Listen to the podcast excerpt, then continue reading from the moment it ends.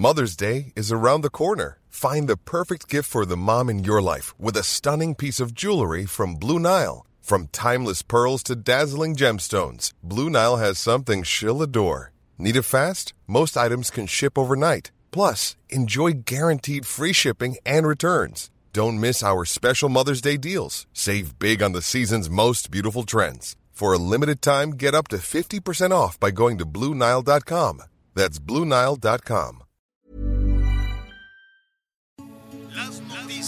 ¿Qué tal? ¿Cómo le va? Buenas tardes. Estás a punto de escuchar Yo soy Javier Alatorre. las noticias con Javier Alatorre. La vamos a pasar muy bien. Comenzamos. Es que sé que existe un Dios porque contigo me bendijo. Estoy a tu lado y no me lo creo. No eres mis ojos, pero contigo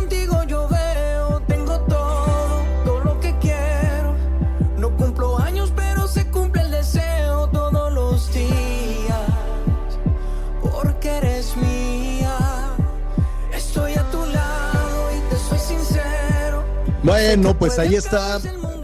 Podría tener un poquito más de ritmito, porque al Chayán le sale así también el tema de ritmito.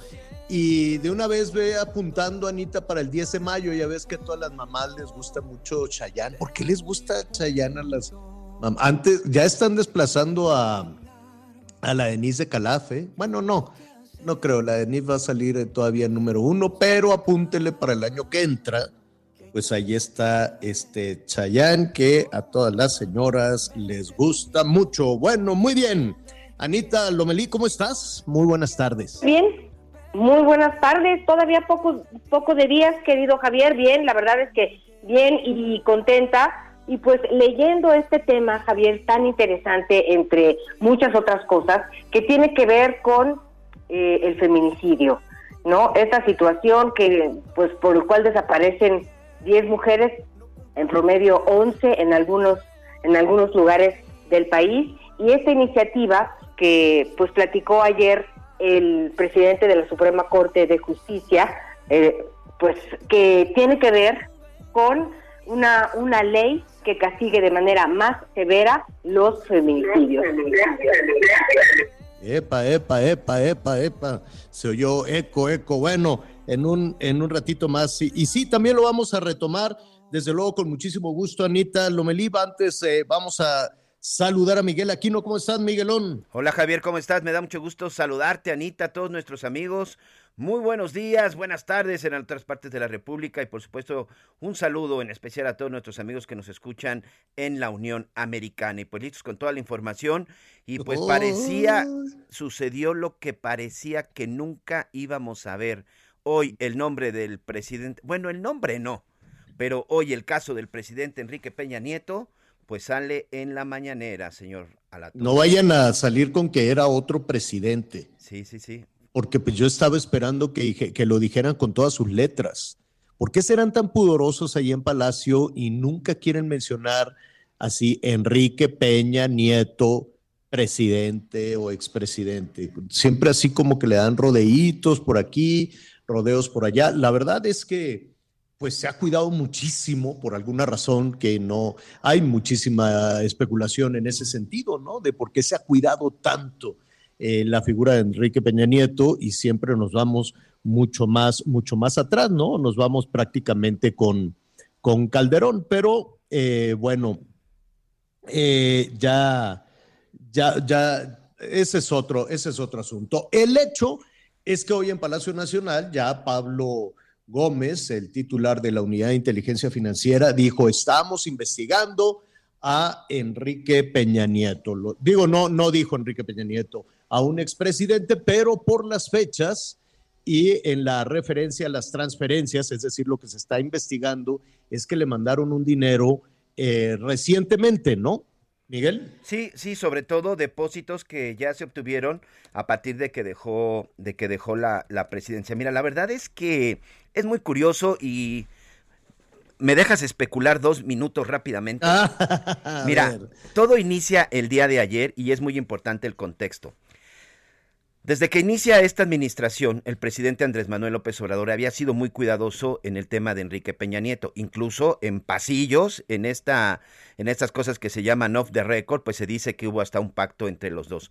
Pero la verdad es que desde ayer empezaron a maquinar todo para dar hoy el bombazo, porque sinceramente, periodísticamente así lo decimos nosotros, porque, insisto, no se había tocado. Ayer Vicente Serrano, este periodista que es muy eh, afín a la 4T, de pronto, bueno, se convertía así como el héroe porque decían, ay, se atrevió a cuestionar sobre Peña Nieto. Hoy definitivamente ya entendemos que era el simple pretexto para decir, ah, como tienen curiosidad acerca de Peña Nieto, pues déjenme decirles que tenemos, la verdad es que es una situación que se ve que ya venían preparando y que pues siguen utilizando, como lo hemos visto algunos de los reporteros que tienen en la mañanera, pues para llevar a primer plano los temas, los temas que quieren. Porque es muy curioso, ayer se da este cuestionamiento de este reportero, insisto, afín a la 4T, y hoy salen con toda esta larga, larga investigación de depósitos por parte de familiares y por parte de eh, pues sobre todo familiares, pues porque se habla de primas, se habla de hermanos. Pero ¿sabes qué? a ver, aquí quedan dos cuestiones. Una, eh, ¿tener dinero en el banco es delito? No lo sé, yo creo que no, porque con esto de, que eh, ser este, aspiracionista y tener un patrimonio, pues ya está muy mal visto y se convierte en pecado y en una de esas se puede convertir en delito. Entonces hay que tener mucho cuidado en cómo se va navegando. Es que le hicieron una transferencia. Pues sí, a muchas personas le hacen este, transferencias. Transferencias. No, quiero suponer, entonces, pues habrá que ver dónde, dónde está el delito. En, en, en pocas palabras, en términos generales, aquí estaríamos hablando de que al presidente Enrique Peña Nieto le enviaron una lana así como llegan las remesas, ¿no? Sí, le mandaban, le mandaban pues para su manutención allí en España, que debe ser muy caro, luego tienen que pagar el banquete, la música, la boda de la hija, el vestido, no sé, yo creo que en la boda se van a llevar pues una buena cantidad de dinero. Aquí, también, como dice Miguelón, estamos entrando al terreno de la especulación. El tema es que la, sospecha de la unidad de inteligencia financiera es que le mandaron 26 millones de pesos en diferentes, este, en diferentes envíos, que en el 2019 le mandaron 16 millones, que luego para el 21 5 millones y para este, este año o también en el 21 otros 5 millones. Entonces que le están investigando por 26. Si somos honestos, en una figura que han tratado con algodones, que es la figura de Enrique Peña Nieto, 26 millones de pesos, pues me parece realmente que palidece ante pues eh, todos los escándalos, ¿no? Escándalos de, corrupción. ¿Qué quieres? Este, IGA, la Casa Blanca, dije la Casa Blanca, ¿verdad? No dije la gris, dije la Casa, sí, la Casa Blanca.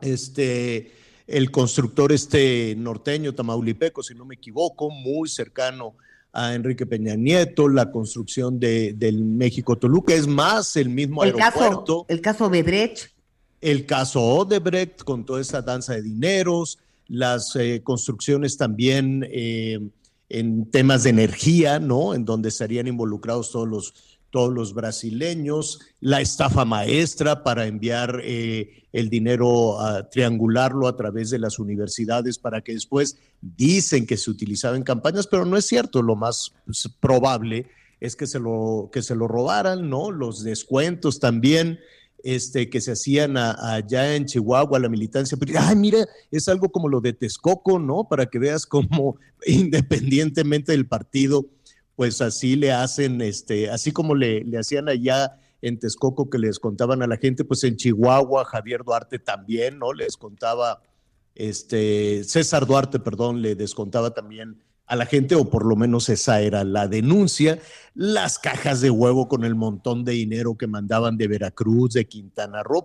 bueno, a ver, son muchísimos los temas alrededor de corrupción, una corrupción que el mismo gobierno federal calculaba en cada año casi 5 mil millones de pesos, ¿no? Decía es lo que se señalaba desde el arranque de esta administración, nos vamos a ahorrar como 5 mil millones de pesos. Por eso es tan grande todos estos escándalos de, corrupción, el espionaje, ¿no? Toda, y no solo el espionaje, sino lo que se pagó. Ahí está también eh, todo el escándalo no aclarado de Frida Martínez en, en, eh, en, ¿cómo se llama? En la policía, seguridad, en seguridad de... no era seguridad pública, ella estaba en la Policía Federal, ¿no? Sí, que ah, recordemos que desaparecieron y lo convirtieron en el famoso este Consejo Nacional de Seguridad. Pero pues ahí había todo, toda una serie de escándalos de, de contrataciones, o sea, una danza de dinero. También hubo un sistema que no era Pegasus, hubo otro sistema de espionaje que se compró, se pagó, pero nunca apareció, nada más tenían un manual. Este, en fin. ¿De Pegasus? No. no, otro adicional a Pegasus. No, no, no. Este. A, Pegasus. Otro, otro que compraron, pero nadie vio.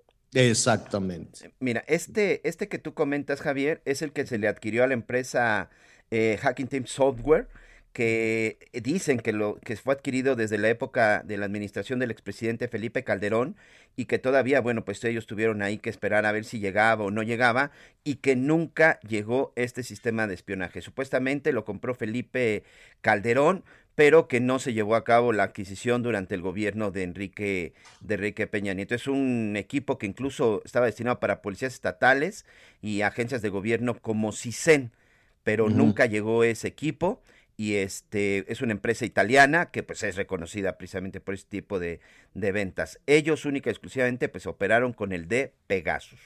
No, hombre, y todos los negocios ahí en, en las casas estas de, de Montelíbano, ahí eh, por una zona muy, muy, pues muy, muy fifí en la Ciudad de México, pasabas por ahí y te decían, mira, pues ahí despachan los, los cuñados, ¿no? Y ahí hacían sus negocios y vendían las... O en, fin, fue tan descarado, tan descarado todo, todo el tema de, corrupción que alcanzaba al deporte, alcanzaba todo, la Secretaría de Comunicaciones, el socavón, lo que tú quieras. La lista de corrupción en el gobierno de Enrique Peña Nieto es enorme. Por eso me extraña que digan, es que le mandaron un dinero, le mandaron un, dinero, le mandaron 5 millones de pesos en unas transferencias. Bueno, pues que nos digan, era dinero ilegal, es ilegal hacer las transferencias. Por, ah, por ahí este, tenemos... Eh, ¿Cuál es el delito? Creo que delitos te gritaba la administración de Peña Nieto, mira la robadera, ¿no? Claro, por ahí tenemos el sonido de Pablo Gómez, si quieres, Javier, de cómo explicaba un poco la, estas transferencias. Muy bien. Se detectó un esquema donde un expresidente de la República obtuvo beneficios económicos. En este esquema se observó que el, exmandatario, por medio de transferencias internacionales, recibió 26 millones mil pesos 74 centavos moneda nacional. Estos recursos fueron transferidos por una familiar consanguínea desde una cuenta en México hacia España. Además, dicho familiar aplicó estas operaciones con un hermano del exmandatario al enviarle cheques por la cantidad aproximada de 29 millones de pesos. Bueno, pero era dinero ilegal, era lavado de dinero, se robaron el dinero. Eso fue lo que no aclararon. Lo que no queda muy claro es, ¿es pecado que te hagan una transferencia? ¿Es delito hacer una transferencia? ¿O lo que quieren investigar es de dónde salió ese dinero, si ese dinero pagó impuestos, si es lavado de dinero, si un grupo de malosos es el que dio el dinero, si es dinero de Odebert. Entonces, pues quedó, quedó extraña, no, que además no sé si es una acusación. Tampoco queda claro si es una acusación y están diciendo, mira qué corrupto es Enrique Peña Nieto y sus consanguíneos que le están mandando dinero. Pues, pues, mira. ¿No vivimos eh, aquí de las transferencias que hacen nuestros paisanos? La, economía vive de las transferencias que hacen nuestros paisanos. Entonces creo que está muy tímido. Si es una, si es un golpe, es, una cachetadita. Si se van a subir al ring, que lo hagan bien, ¿no?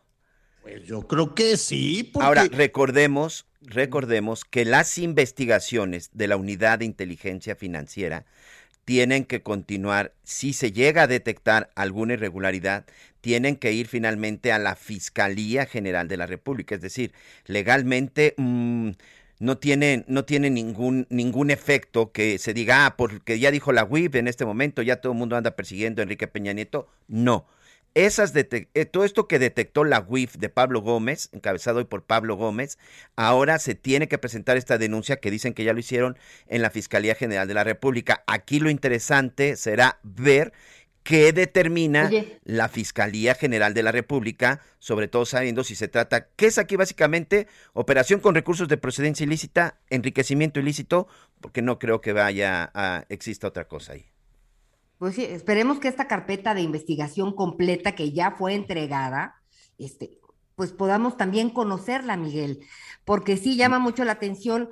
Y, y, yo te voy a decir algo, no es especular, simplemente como mexicana, Miguel, este, Miguel y Javier, amigas y amigos, cuando lo de la reforma educativa o la reforma eléctrica, eh, pues se habló muy mal del trabajo que se hizo, que fueron estandartes de las reformas estructurales del presidente Peña Nieto. La verdad, hubiera sido interesante oír qué tenía que decir eh, pues el responsable o el presidente en turno de esas reformas que se llevaron a cabo.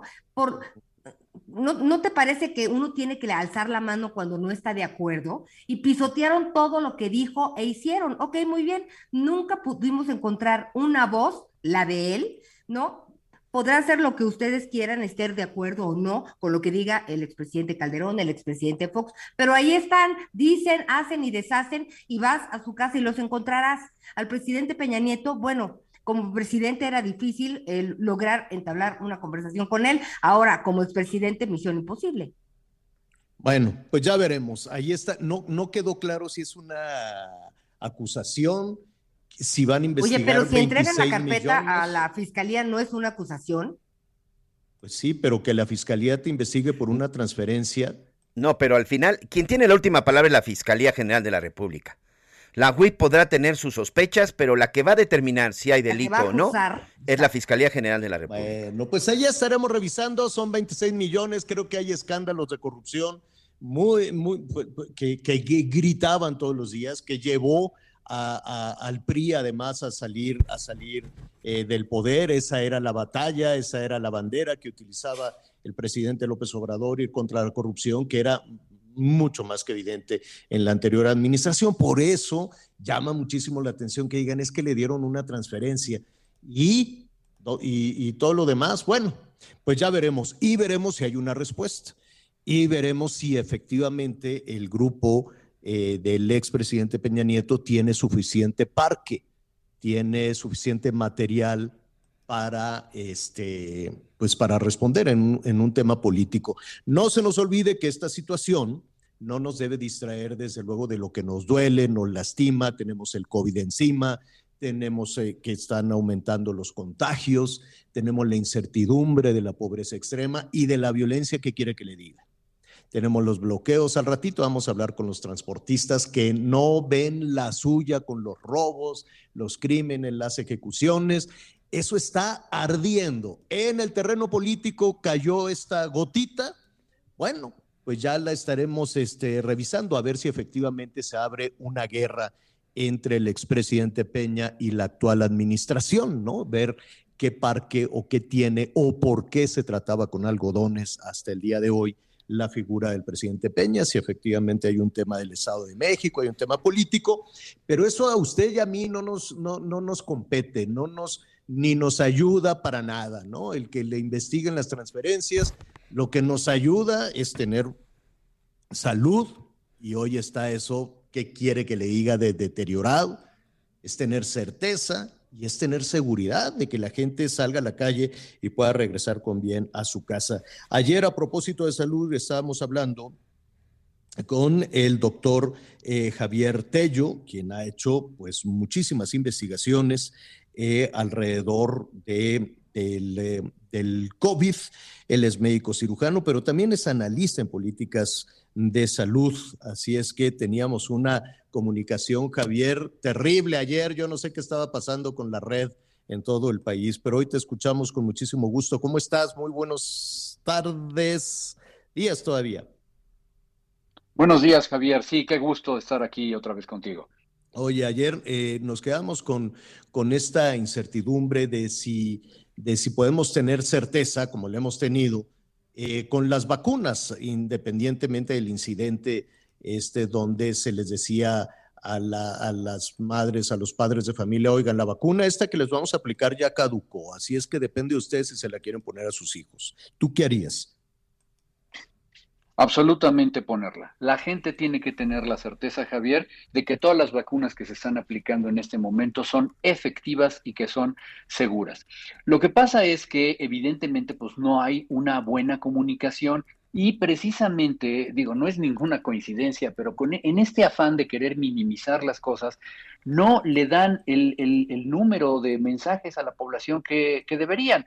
Perdón, pero en cualquier momento, en una sola hora en tu programa, puedes escuchar cinco o seis anuncios contra las drogas y cero anuncios sobre la vacunación contra COVID. Lo que hay que decirle a la gente, lo que hay que aclararle a la gente son que estas fechas de fabricación son las que manda el fabricante, pero después inmediatamente el fabricante, como son vacunas en una situación de emergencia, piden que se amplíen las fechas de vida presentando los estudios técnicos y clínicos correspondientes. La FDA las autorizó eh, el alargamiento de la vida de las vacunas hasta el mes de diciembre de este año y Cofepris hizo lo, lo mismo una vez que Pfizer le dio toda la evidencia esto está perfectamente documentado. Y eso es lo importante, que la gente esté segura que las vacunas van a ser eficaces para sus hijos y que van a ser seguras. Javier, yo creo que no hay nada más grave en un proceso de vacunación que causarle dudas a la población. ¿sí? la, gente, eh, eh, eh, sí, no, en México tenemos una tradición de décadas de habernos vacunado bien. Éramos uno de los países que mejores programas de vacunación tenía que no caiga eso. Tú estás viendo en este momento cómo la gente está preocupada, porque los horarios que pusieron, por cierto, para vacunar a los muchachos son bastante incómodos, pero los padres de familia saliéndose de trabajar para llevar a sus hijos a vacunar, eh, realmente ha sido una excelente respuesta y no queremos que decaiga. Eh, eh, justo con esto que comentas, Javier, eh, cuando los padres de familia pues vacunan a, sus niños, llevan su cartilla de vacunación y les da muchísima certidumbre y la niña, el niño está muy sano adelante porque ya tiene su esquema de vacunación. Pero en este caso la historia cambió, Javier, porque ¿cuántas vacunas serán necesarias? ¿Cómo, cómo vamos a avanzar con esto?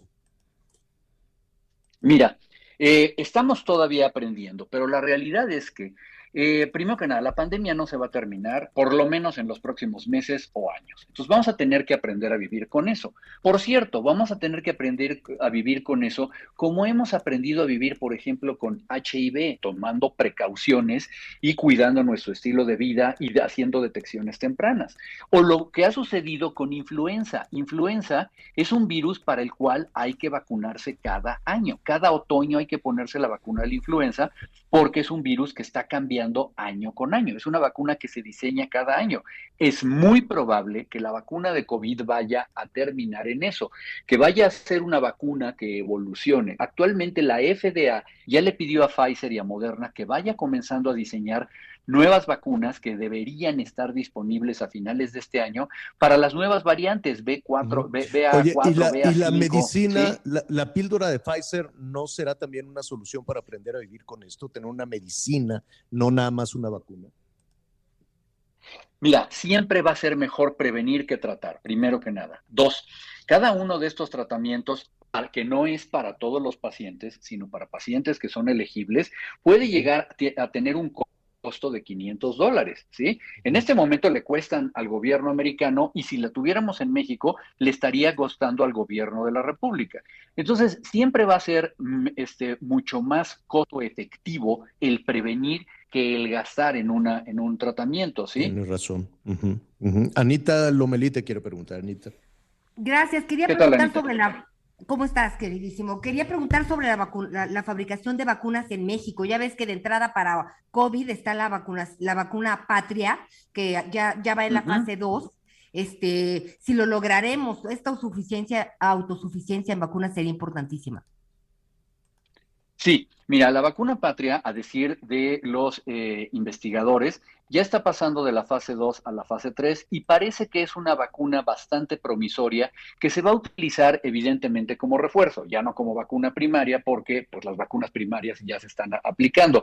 Pero el plan que se tiene es evidentemente continuar con refuerzos. Ahora bien, tiene muchos asegúnes esta no por ser la patria, cualquier vacuna que, vaya saliendo nueva, ¿sí? Porque como le estaba comentando a Javier, vas a tener que ajustar esta vacuna periódicamente. Entonces, parece que es algo que nos va a funcionar bien. Sin embargo, cuidado, esto de hablar siempre de autosuficiencias y de que soberanías y esto, es el discurso que, tenemos que hacernos a un lado, porque mm. lo que nosotros queremos es proteger a la población, ¿sí? Sea como sea. Javier, te agradezco muchísimo. Danos tus redes sociales, por favor. Me encuentran en Twitter en arroba stratpons. Perfecto. Javier Tello, doctor, muchísimas gracias y muy buenas tardes. Que estén muy bien. Abrazo, bye. Hasta luego. Conéctate con Javier a través de Twitter, arroba javier-alatón. Sigue con nosotros. Volvemos con más noticias. Antes que los demás. Heraldo Radio, con la H que sí suena y ahora también se escucha. Todavía hay más información. Continuamos. Llegó el momento de levantar las copas. Y para mí llegó el momento de bajarlas con el 2x1 en toda la cristalería y plásticos del departamento de hogar. Y además 2x1 en calcetería para toda la familia. Con Julio lo regalado te llega. Solo en Soriana. A julio 14. Aplican restricciones. Las noticias en resumen. En el mes de junio de 2022, la inflación en el país cerró en 7.99% anual, lo que representa una variación de 0.84% respecto al mes anterior, informó el INEGI. Este miércoles llegaron al zoológico de Chapultepec los primeros felinos rescatados del santuario Black Jaguar White Tiger. Se espera que otros ocho felinos sean llevados al hospital del zoológico debido a que se encuentran en estado crítico. La Fiscalía General de Justicia de la Ciudad de México informó que un juez de control vinculó a proceso a Marta Beatriz N., suegra de Karen Itzel Rodríguez, estudiante del Politécnico que fue asesinada por su pareja. La mujer fue imputada por ayudar a su hijo a desaparecer el cuerpo de la joven. Hoy el dólar se compra en 20 pesos con 38 centavos y se vende en 20 con 86. ¿Sabías que tienes un superpoder en tus manos? Con la API Web de Cinepolis, compra tus boletos sin hacer fila y recibirás un cupón en tu correo para que puedas disfrutar de un Maxi Combo Mix por solo 219 pesos. Sin excusas. API Web Cinepolis. Más fácil, más rápido, más seguro.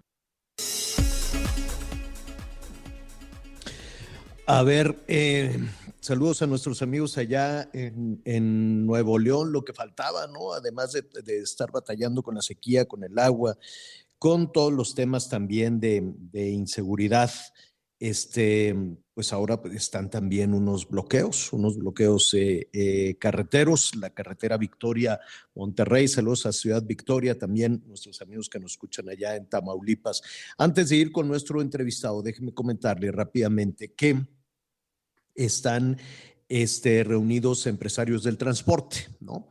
Y están pues haciendo todo este intercambio de información de una situación que les está pegando prácticamente a todos. Aquí hemos hablado con, con eh, diferentes líderes transportistas y mire, nada más para darle una, una dimensión, lo que acaba de revelar en este momento Información en Desarrollo el presidente de la Canacar, en este foro que le comento, dice que en cuatro estados, en cuatro estados se concentra el 63% de las raterías. no dijo raterías, de los robos, pues, ¿no? De los robos de mercancía. El Estado de México, Puebla, Puebla, en este momento seguramente están asaltando a alguien allá en Puebla. Michoacán, que ayer estaban cerradas las carreteras, que porque yo no me creí eso de que para defender a la madre naturaleza vamos a bloquear todas las carreteras. Bueno, pues Michoacán, precisamente con los bloqueos, vienen los asaltos y Guanajuato. Esto es lo que está anunciando en este momento Ramón Medrano, el presidente de la Canacar, y pues sí, mes con mes va repuntando. En el mes de mayo han repuntado los asaltos también a los transportistas de 3%, 3 más que en el mes anterior. Entonces, cada mes, cada mes van aumentando, van aumentando y el tema es quién puede tomar cartas en el asunto.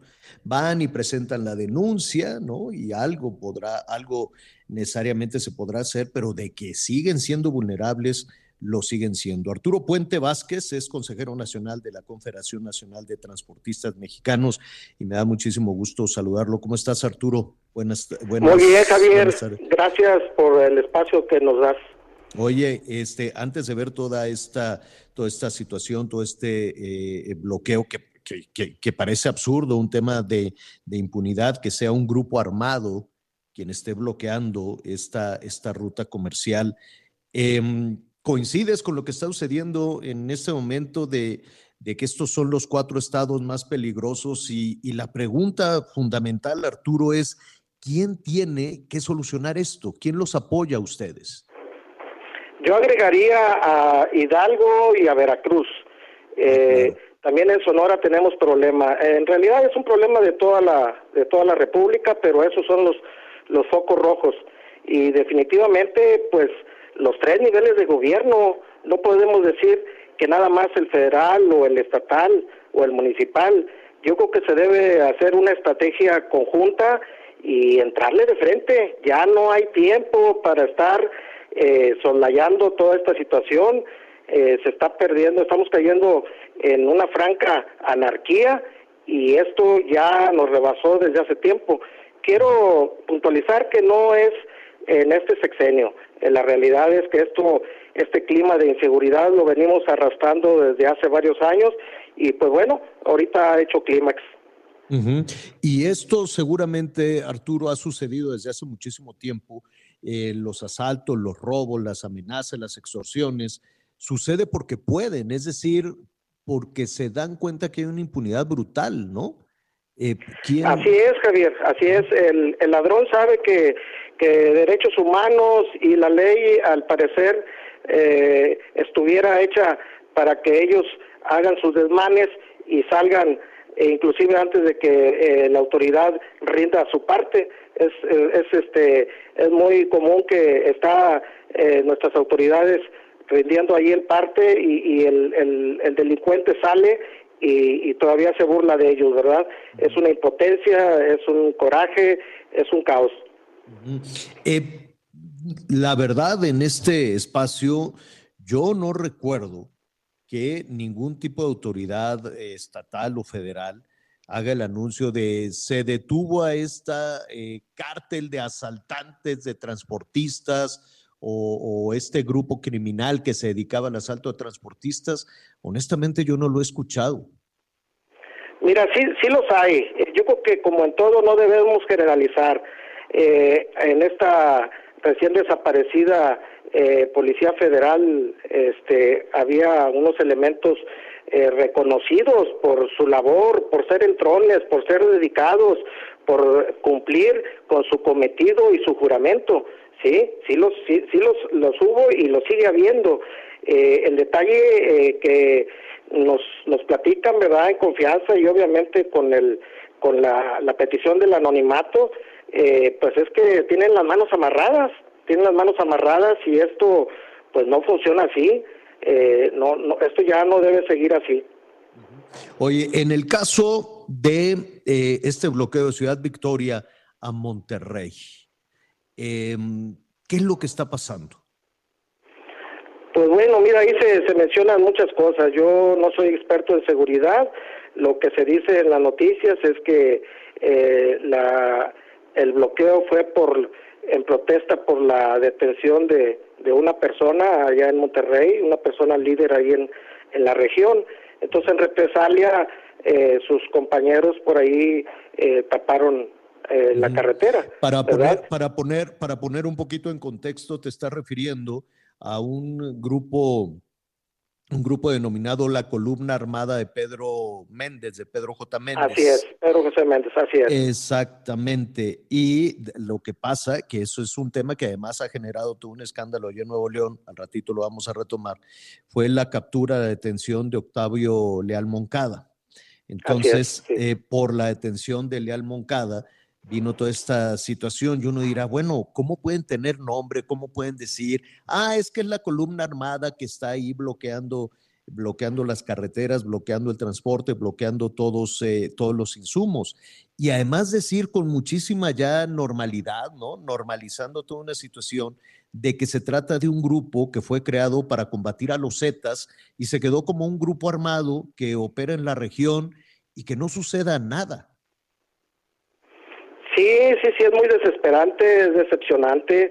Eh, yo creo que las autoridades deben de asumir su papel, los gobernantes para eso los elegimos, ¿verdad? La Secretaría de Gobernación Federal, eh, la del Estado, deben, deben ya eh, actuar. Pues son unas cuestiones políticas, son cuestiones que ellos para eso están, para eso están, en su papel, así como nosotros como transporte, nuestro papel es fundamental para mover las cargas en nuestro país, pues ellos deben hacer también su trabajo, ¿sí? Es eh, lo que es, eh, eh, llama muchísimo la atención, Arturo, es que en muchas ocasiones hemos hablado de que los normalistas de tal escuela bloquearon tal carretera. El magisterio tiene bloqueado en Michoacán. Eh, tal organización, porque luego se ponen algún nombre de, algún héroe nacional, tienen bloqueado aquí, porque básicamente todos quieren dinero, todo es un bloqueo eh, siempre, siempre al final de cuentas es por dinero. Pero en es, y no les hacen nada, ¿no? Dicen, no, es que son normalistas, son estudiantes, son eh, campesinos, son es, pero aquí es un grupo armado, es un grupo armado el que tiene bloqueada, el que tiene bloqueados los caminos. Sí, así es, sí, así como lo estás diciendo, también el pueblo yaqui allá en Sonora y como, como bien lo dices tú, hay, hay N, N cantidad de, de agrupaciones, de escuelas, de maestros, de todo, este, ¿verdad? Este Pero pues esto está, está motivado por, por la anarquía, por la apatía de las autoridades para resolver estas situaciones. Entonces, pues lo estamos viendo en, el, en lo que está pasando en el huachicoleo ahí en Hidalgo. Entonces, pues esto ya, ya, ya no, ya, ya no puede esperar, Javier. Esto ya se debe atacar de raíz. Eh, finalmente, este bloqueo del que estamos hablando de Ciudad Victoria a Nuevo León, a Monterrey, Nuevo León, ¿ya les afectó? ¿Ya les está afectando a, a los transportistas? Bastante, Javier. Este, nosotros somos el último eslabón en la cadena logística. En el caso de nosotros que estamos en, los puertos, eh, en el puerto de Altamira y Tampico, eh, esta, este eslabón se ve se ve roto por estos bloqueos.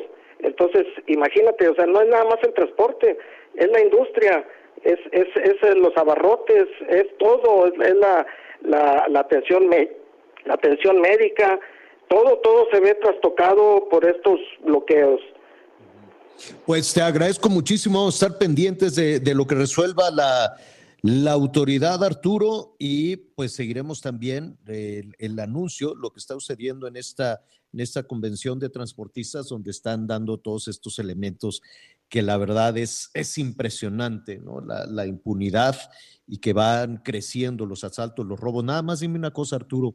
Eh, la semana pasada estuvimos manejando muchísimo en carretera. Eh, anduve haciendo algunos eh, reportajes y veía mucha, mucho movimiento de, de trailers precisamente, ¿no? la, de, de regreso Mira, ir y venir a Puebla, de Ciudad de México a Puebla, hice más o menos 14 horas por todo el congestionamiento. Fue, una cosa tremenda con, con, con, la capacidad ¿no? que todavía nos falta para la movilidad. Pero también veía mucho movimiento en, en Coahuila, en Nuevo León y después rematé eh, haciendo algunos, algunos movimientos en Sinaloa. Yo me quedo pensando cuando veo que van un poquito en caravana, quiero suponer que para cuidarse los trailers, ¿no? Que no, ya es muy difícil ver a un, un, chofer solo. Este, ¿Cómo un vehículo de ese tamaño puede ser, cómo, lo, qué, qué hacen los criminales para asaltarlos? ¿Cómo los detienen? ¿Cómo los frenan? Pues tienen diversas tácticas, ¿verdad? Eh, Una son en los paraderos, la otra pues es que un vehículo le da el cerrón al, al tráiler y más crítico aún, eh, ya, habrá- ya te habrás enterado, eh, les disparan, antes nada más los paraban, ahora ya les disparan a matar, ya, ya tenemos los, los casos de varios de varios este, compañeros operadores que han fallecido por causa de, de, de- de este, de impacto de, de balazos, sí, ya cada, cada vez esto va, eh, es una espiral ascendente de violencia, desafortunadamente, eh, Pues imparable, imparable a como la vemos. Qué terrible, qué situación, Arturo. Arturo Puente Vázquez, consejero nacional de la Confederación de Transportistas. Muchísimas gracias.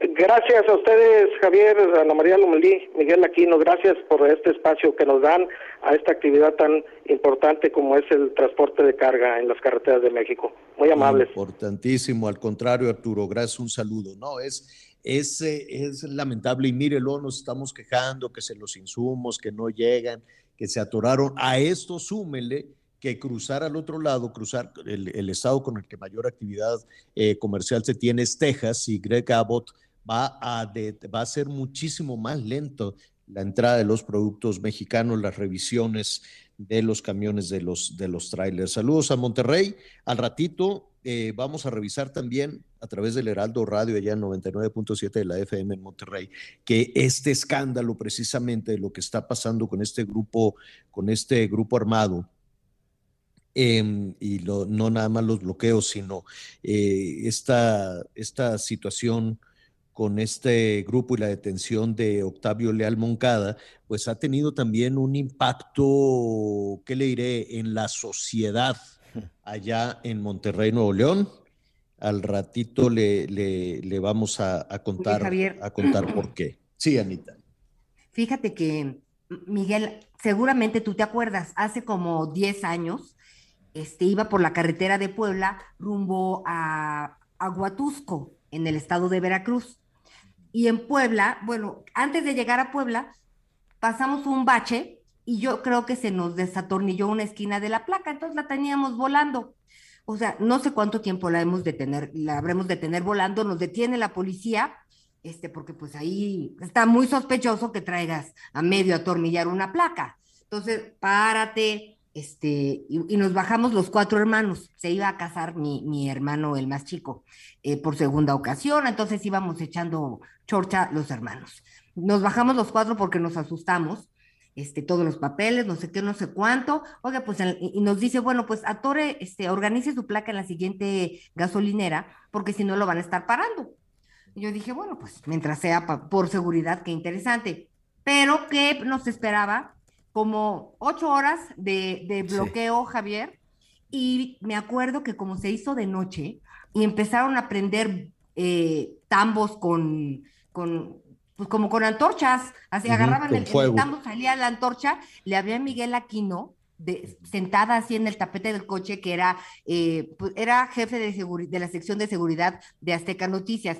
Y le digo, Miguel, nada más para que sepas dónde estoy, porque dime qué está pasando, porque no pasa, no, no nos cruzamos. Y yo decía, ¿dónde estará el policía que nos paró hace media hora? Con este tráfico, con esta muchedumbre, por, estaban furiosos las personas que estaban manifestándose. Y pues bueno, era un rollo de casetas, era un rollo que tenía que ver con detenciones de huachicol, este, pero yo decía, parece la jungla. A veces nos da la impresión, y, la percepción es muy importante y cuesta trabajo que los políticos la entiendan, que parece que los malos pueden hacer todo, ¿no? Y tú, por ir con un acta de nacimiento, con una perforación, ya no te la aceptan. O sea, hay, hay- hay una cosa que, hay un filtro que no es parejo para todos, Javier. Sí, ¿no? Definitivamente, definitivamente. Y la, la delincuencia, la impunidad, la, la inseguridad existe porque la impunidad es del mismo tamaño. Sí, porque se les permite. Porque se les permite, porque no se investiga, porque no se castiga. Incluso eh, hay algunos sectores de, de la propia autoridad, en este caso los encargados de, de salir a las calles a perseguir. hemos visto lo que ha pasado incluso con los militares, de cómo son agredidos.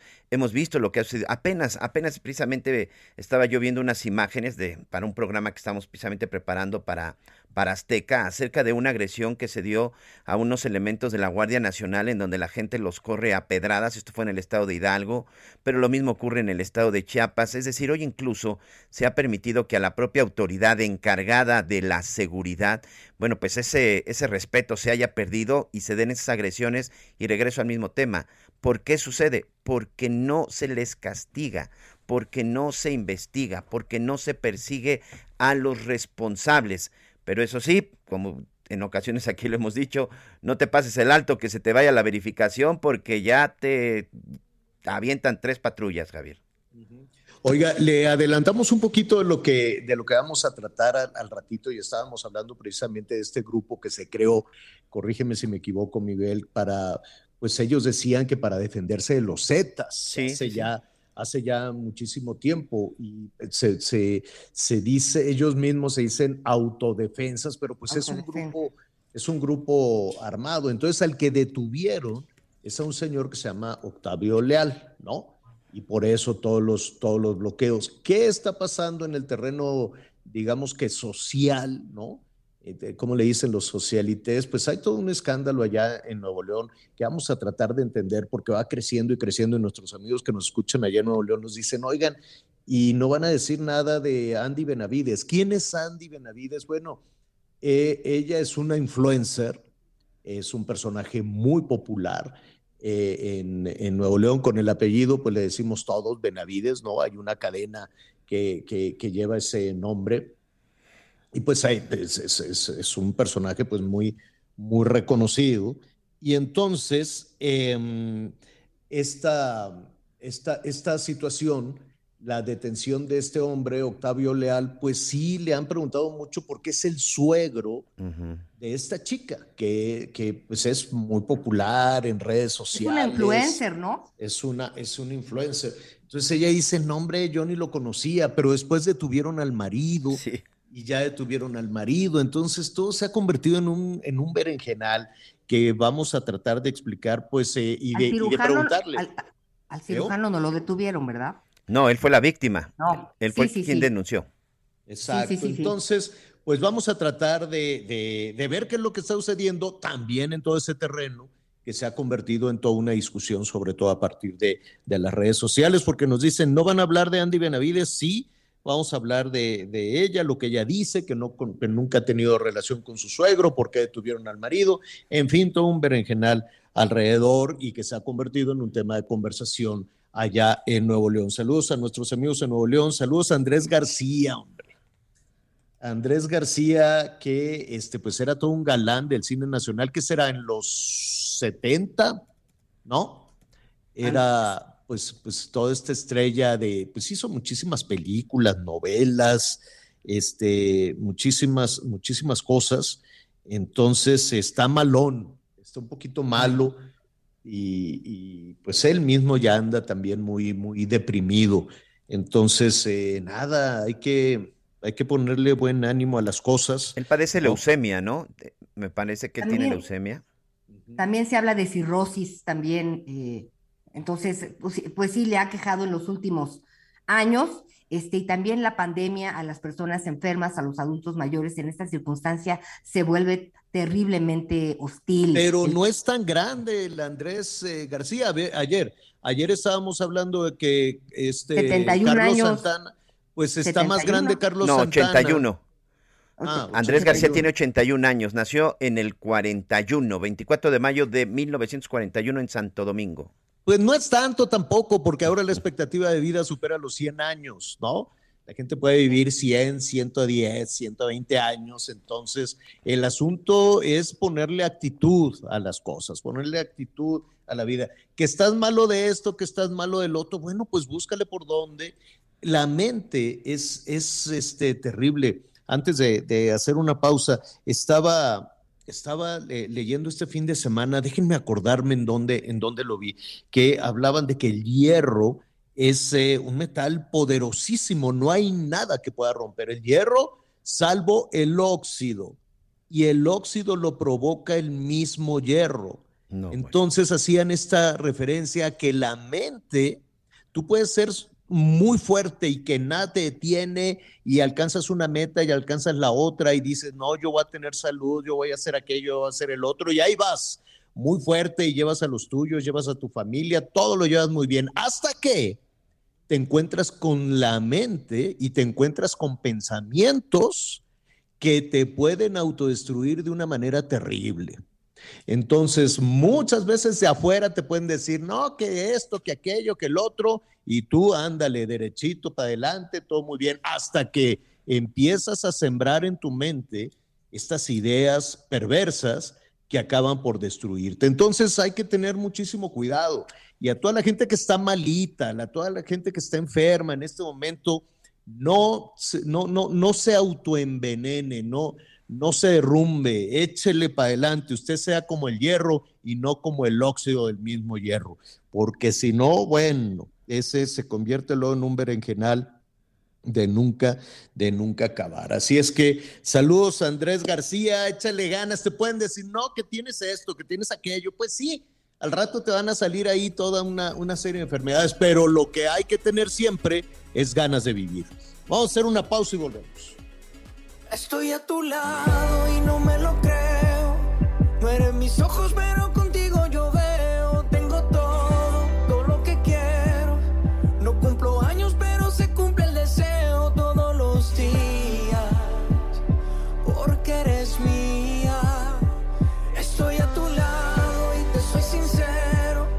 Sé que puede acabarse el mundo. Conéctate con Miguel Aquino a través de Twitter, arroba Miguel Aquino. Toda la información antes que los demás. Ya volvemos. Todavía hay más información. Continuamos. I'm Sandra, and I'm just the professional your small business was looking for. But you didn't hire me because you didn't use LinkedIn jobs. LinkedIn has professionals you can't find anywhere else, including those who aren't actively looking for a new job but might be open to the perfect role, like me. In a given month, over 70% of LinkedIn users don't visit other leading job sites. So if you're not looking on LinkedIn, you'll miss out on great candidates like Sandra. Start hiring professionals like a professional. Post your free job on linkedin.com/people today. Ante el incremento de contagios por coronavirus en el país, el IMSS informó que reactivó la herramienta digital Permiso COVID-19 en su versión 4.0. Esta incapacidad le da permiso al trabajador para ausentarse por cinco días y recibir un subsidio. Y con esto nos vamos a un recorrido por el país.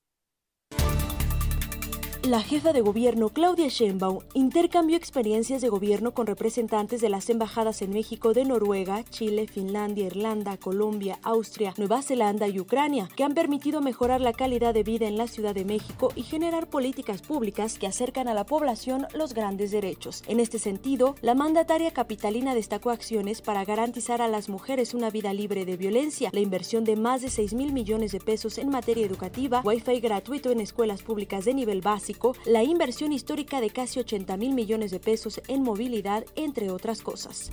Estoy muy contenta de recibirlas, mujeres representantes de distintos pueblos, por supuesto orgullosas representantes como mujeres y además creo que tenemos muchas cosas en común. Entonces, pues bienvenidas, que no sea la única vez y que a partir de ahora ya podamos establecer una relación mucho más estrecha.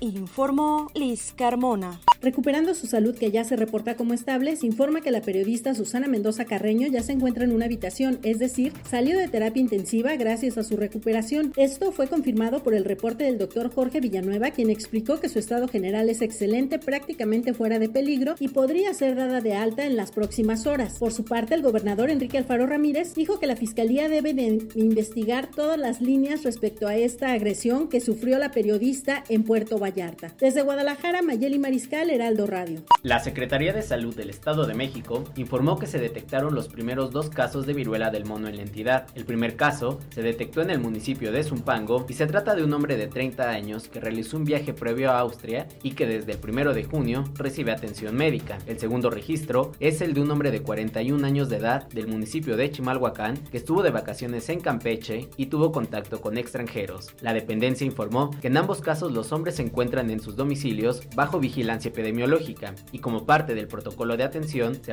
realizaron muestras a sus contactos con resultados negativos. Cabe señalar que la Organización Mundial de la Salud dio a conocer que ya son más de 6.000 casos de viruela del mono en 58 países, por lo cual el comité de emergencia se volverá a reunir para evaluar si supone una emergencia internacional, informó Ángel Villegas.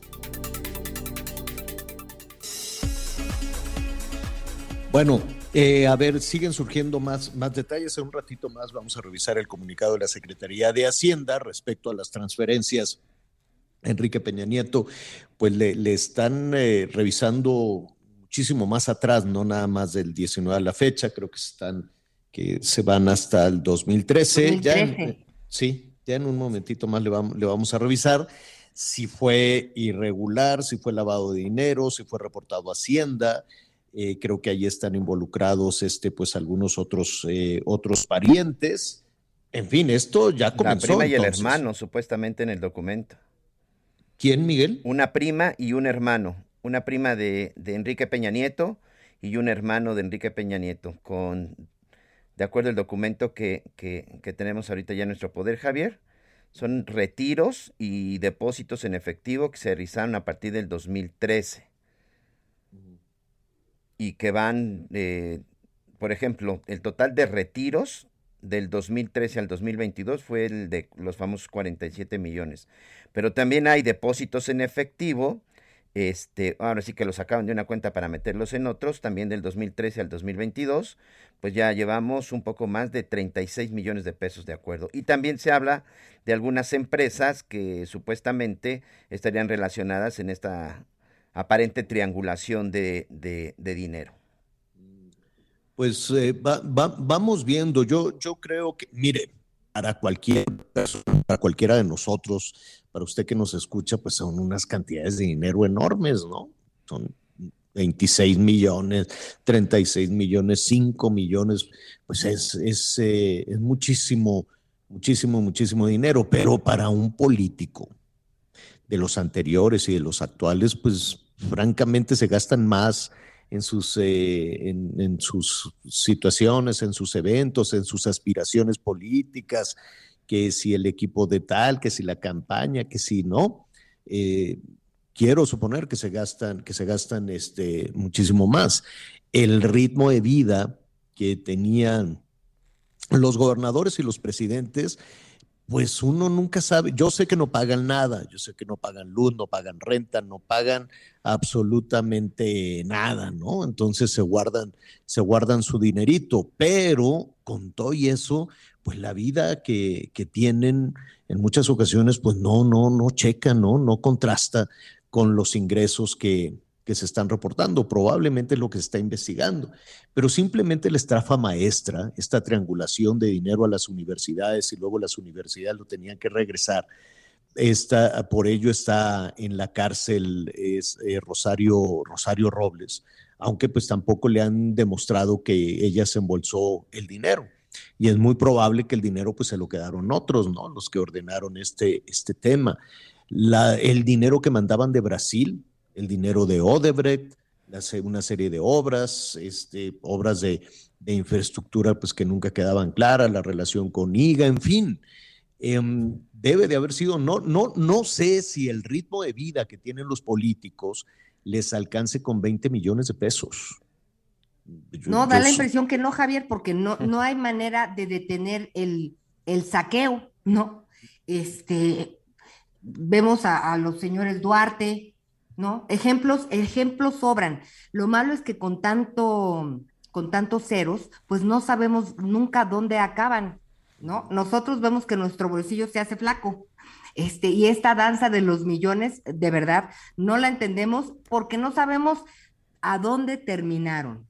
Nada más vemos una serie de... No, y, y lo que vamos es, parece suavecito el hablar de transferencias, de 5 millones, de, en ocasiones no, no llegan a millones, no son cientos de, son cientos de, de miles, que de, cualquier forma es una cantidad enorme. Pero sí contrasta entonces ¿no? esta, esta situación o esta investigación. ¿no? Pero más allá de eso, pues habrá que estar pendientes si se abrió, si se inició una guerra. Nada más, nada más estar pendientes si se inició una guerra con dos grupos este, que ahí están desde hace tiempo y que no habían sido este, por ninguna situación ni siquiera mencionados. Ahora está, desde luego, en medio de toda esta situación el Estado de México, las elecciones en el Estado de México que son importantísimas por lo que significa el número de electores y por lo que significa la ruta hacia la elección de la presidencia de la República.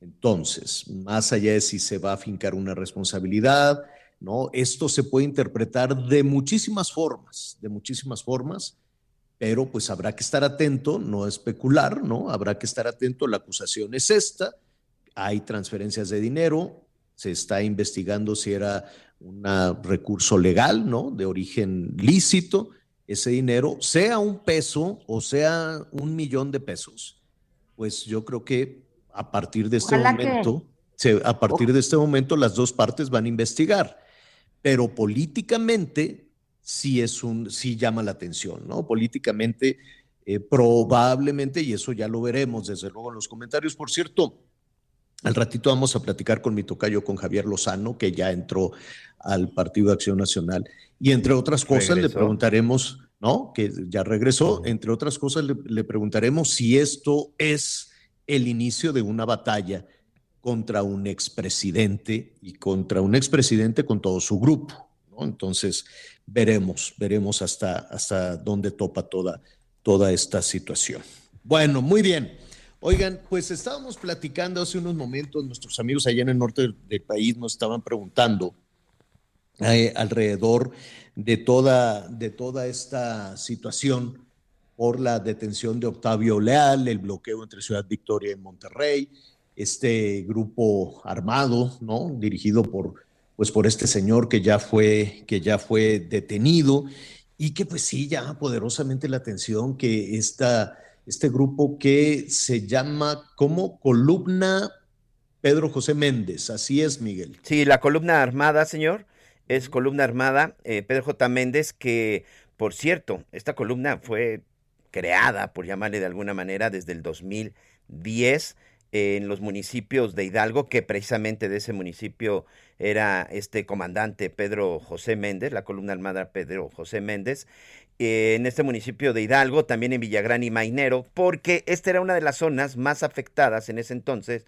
por la organización de los Zetas de, y del cártel y del cártel del Golfo. Fue así como inició este movimiento, movimiento armado. Movimiento armado que por supuesto pues tiene que ver con, pues con una serie de delitos, porque estos movimientos armados en nuestro país son ilegales, las autodefensas son ilegales, las policías comunitarias son ilegales, tenían armamento de uso exclusivo del ejército, participaron en diferentes balaceras y precisamente la captura de este, uno de sus líderes, Octavio Leal Moncada, alias el Tarzán, eh, tiene que ver con un doble homicidio. Por eso es que fue detenido por un doble homicidio. Y por supuesto también, bueno, pues ahí este, este grupo se le ha relacionado con una organización como es el Cártel de Sinaloa.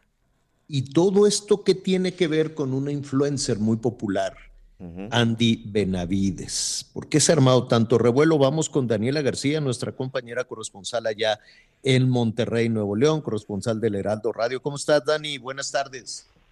¿Qué tal, Javier? Muy buenas tardes. Pues sí, ya lo mencionabas tú. ¿Qué tiene que ver lo que sucede o lo que está sucediendo en Tamaulipas con la detención de este personaje y por qué se habla de una influencer regiomontana?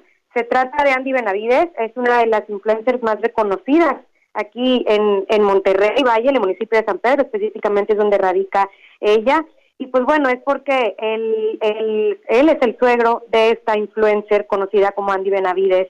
Y bueno, pues ese mismo día que se da la detención de esta persona, también se da la detención de eh, su hijo, del esposo de esta mujer.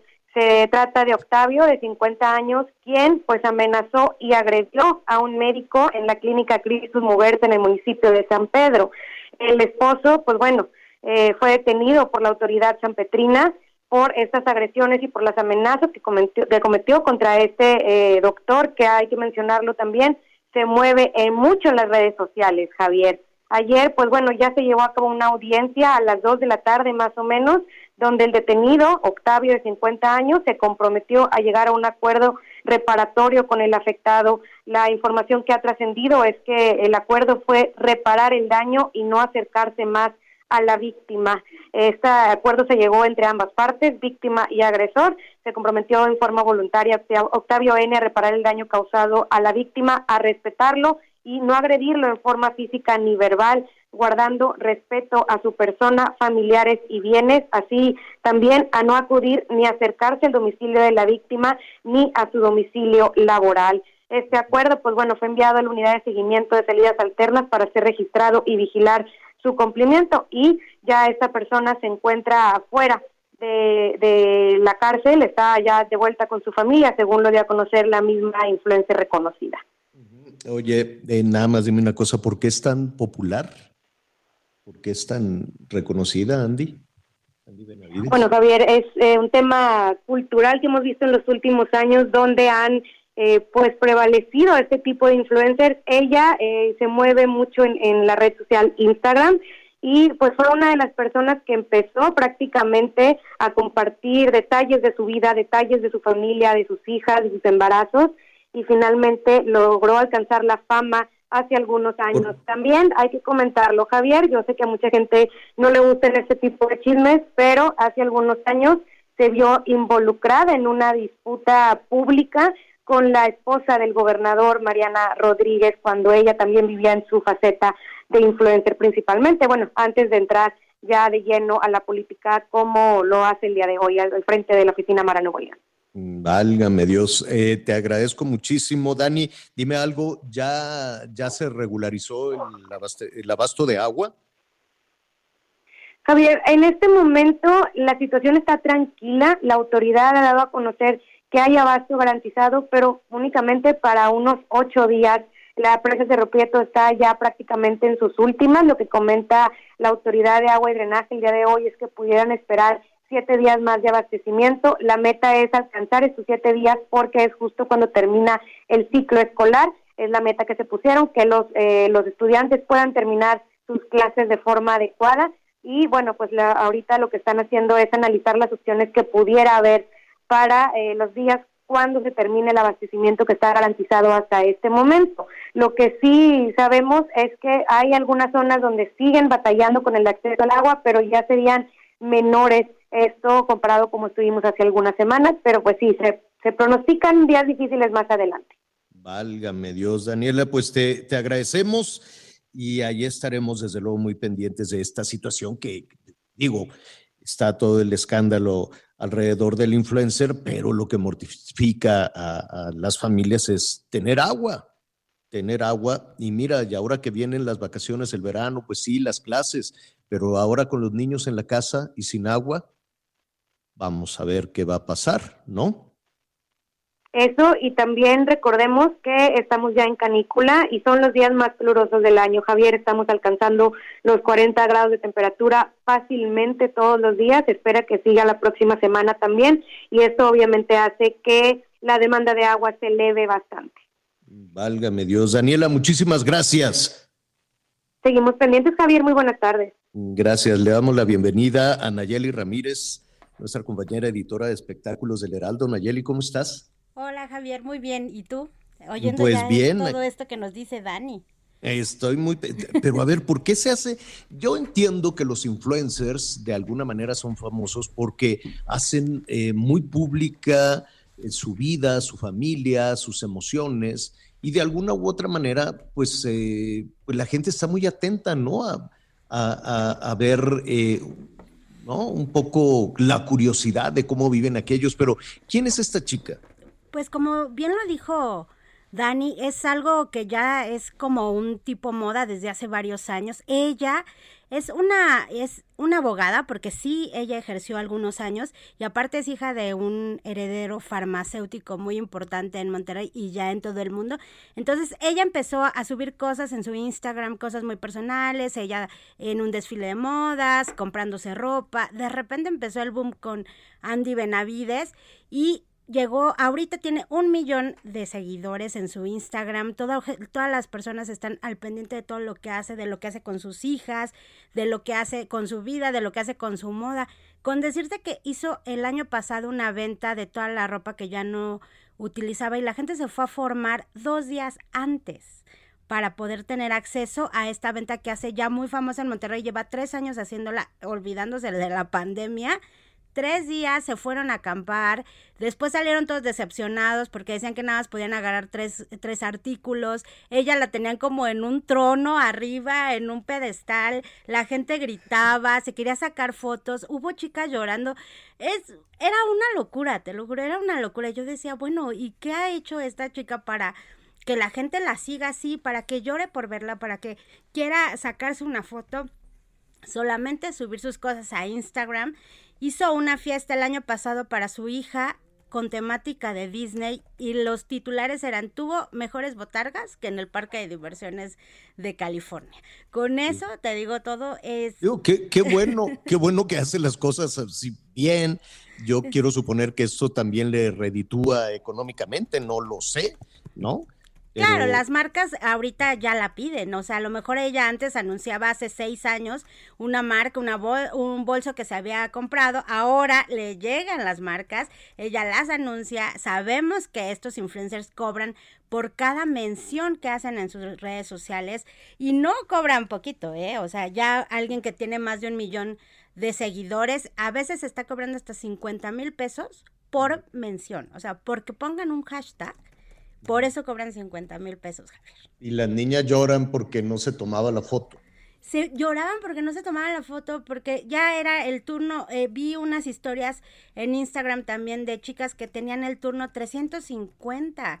O sea, estaban formadas desde dos días antes, estaban llorando porque ya no iban a alcanzar nada, porque ella su sueño era tener algo que perteneció a Andy Benavides. Entonces, sí, eh, eh, es, una locura lo que esta chica. Oye, ¿y le habrá afectado lo del suegro y lo del marido, los dos en la cárcel? Digo, ya el marido ya lo dejaron en libertad. Sí, yo creo que sí le afectó porque ella tuvo que poner una historia en su Instagram ya fue vista por más de un millón de personas y dice que ella se deslinda totalmente de su suegro. Ese es, es otro chisme que vamos a tener que hablar, Javier, pronto, porque ella se deslinda totalmente de su suegro, dice que no tiene nada que ver con su vida, que no tiene nada que ver con la vida de sus hijas, no menciona a su esposo, nada más dice que con ese señor no tiene nada que ver. Y ya después menciona que su esposo se equivocó, que ofrece una disculpa Muchos de sus seguidores obviamente la, apoyan y le dicen no pasa nada. Otros, eh, pues haters, como le hacen llamar ahí en las redes sociales, sí se le fueron al yugular y dijeron que su esposo es un prepotente eh, y, que su esposo siempre hace ese tipo de cosas, porque aparte él era un cirujano que, que ya tuvo eh, contacto con ellos y que según le había hecho una mala cirugía a, a la misma Andy. Entonces, desde ahí sale todo este, este escándalo, toda esta polémica que sigue ahorita Andy Benavides y que está en todos los titulares. Bueno, pues sí, Anita, adelante. Y, Nayeli, siempre es un gusto saludarte. Escuchando todo este contexto, eh, pues la verdad es que, pues desde, desde, temprano checando estas cosas, sí traté, traté, traté, traté, traté, traté, traté de encontrar, pues, qué hacía esta, esta linda mamá, este, veo que esposa, pero pues la verdad es que sí hay que hablar con nuestros hijos y con nuestras hijas, ¿no? Que admiren a, si tú quieres, a Bill Gates o al primer astronauta de la luna. No te van a este, hacer caso. Hoy, hoy, hoy todos los chamacos, hoy todos los chamacos quieren ser influencer. Hoy todos, todos quieren hacer eso porque es el es el trabajo del mínimo esfuerzo y bien pagado. Eh, sí, sinceramente. pero qué tragedia, oye, qué tragedia de salud mental. No quiero ser hater en este No, ya, pero pues sí merece una reflexión sí Estás medio hater. La hater de... La, Anita, Anita, la hater. Tantito, tantito, ¿no? No te van a hacer caso, Anita. La gente es popular y la gente lo sigue porque recibe eh, pues una satisfacción, ¿no? La gente se quiere enterar. Ah, cómo viven los ricos, qué se puso, no sé qué, ¿no? Cuando, eh, cuando la gente, mira, cuando tú vas por la calle, o, díganme si no, Anita, Miguel, Nayeli, cuando vas por la calle y, y ves una, una puerta abierta de una casa, una ventana abierta, pues te tuerces así como la niña del exorcista, sigues caminando y ahí andas viendo qué, tienen en la sala y cosas por el estilo. Ah, Entonces, somos muy metiches. Y si alguien abre las puertas de su vida, como los influencers, pues por eso también el éxito, ¿no? Quiero, quiero yo suponer. Aparte es volverte famoso en un minuto y volverte famoso mundialmente, porque cuando si, si algo haces y te vuelves viral, o sea, mm. es, yo creo que es un, es este poder efímero que, mm. que, muchos quisieran tener, la verdad. Entonces yo creo que es ahí como ese encanto que tienen los influencers con todas las nuevas generaciones o con, con las notas nuevas como, como pues ya está, hay que ponerse, hay que ponerse las pilas. Miren, a partir de este fin de semana, así, estoy haciendo huevito revuelto, así voy a empezar a poner en, mi Instagram, que por cierto es arroba Javier guion bajo a la torre, el Instagram y el Twitter. Entonces, tú, Miguel, te paseas por la alberca. Tú, no, no, no, oye, oye, antes de irnos a la pausa, don Andrés García, Ay, sí, una muy pero, mala noticia. pero aguántanos tantito porque en un minutito no nos alcanzan, Ayeli. Mejor aguántanos un, un poquitito. Okay. Y después de la pausa nos, nos cuentas. Aprovechamos para, pues para, danos también tus redes sociales, Nayeli. Es arroba Nayemay en mi Instagram. Ojalá que llegue al millón que tiene Andy. muy Claro, eso te va a ayudar mucho. Tú muy bien, tú muy bien. Ahorita ¿Y tú, Anita? Yo es eh, ella sí es pues, influencer. Anita Lomelí, uno. Ahorita fue hater. Ah, es súper influencer, Anita. Ahí ya estamos viendo que Clarita, tu nieta, ya, ya, ya está más grande que tú. Ya te cuesta trabajo cargarla. ¿No? Eh, unas fotos muy bonitas. ¿El tuyo, Miguelón? Miguel Aquino, señor. Así de sencillo. Mi Twitter es Miguel Aquino y en Instagram me encuentra con Miguel Aquino 27. Bueno, arroba Javier, guion bajo a la torre. Y este fin de semana va a desayunar, no sé qué aquí estoy, a ver si por ahí, este, a ver si por ahí es, y si no, pues nos regresamos a cómo estamos, digo, no pasa nada. Entonces, ahí está. Eh, aguántanos, por favor, Nayeli, vamos a hacer una pausa para que nos digas qué le está pasando a don Andrés García, que desde aquí le enviamos un saludo. Volvemos. Tu primera noche en Puerto Rico, no la vas a olvidar.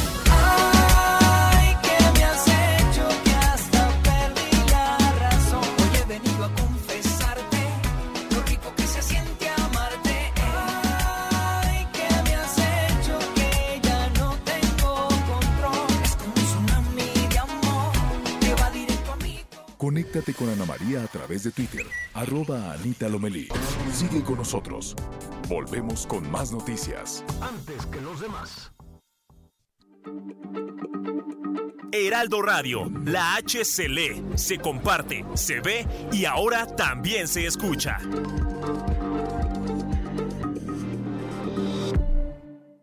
Todavía hay más información. Continuamos.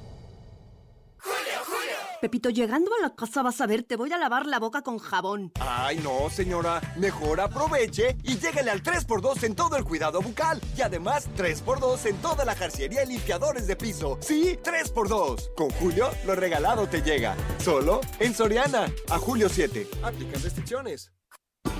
Las noticias en resumen. La Secretaría de Relaciones Exteriores publicó el nombre de algunos mexicanos fallecidos el pasado 27 de junio en un tráiler abandonado en San Antonio, Texas. En dos casos, los familiares de las personas fallecidas aún no han identificado plenamente a las víctimas.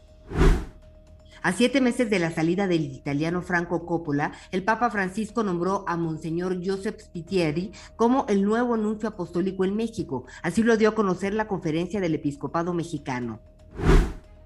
El primer ministro del Reino Unido, Boris Johnson, anunció este jueves su renuncia como líder del Partido Conservador ante la ola de dimisiones en el seno del gobierno. Sin embargo, permanecerá como primer ministro hasta que lo reemplace un nuevo líder de su partido. En el mar ahora la vida es más segura. Las capitanías de puerto supervisan que las embarcaciones respeten el área de bañistas, la velocidad permitida y la capacidad de pasajeros a bordo. No olvides el uso del chaleco salvavidas. Si vas a zarpar, avisa a la Capitanía de Puerto y consulta la información meteorológica.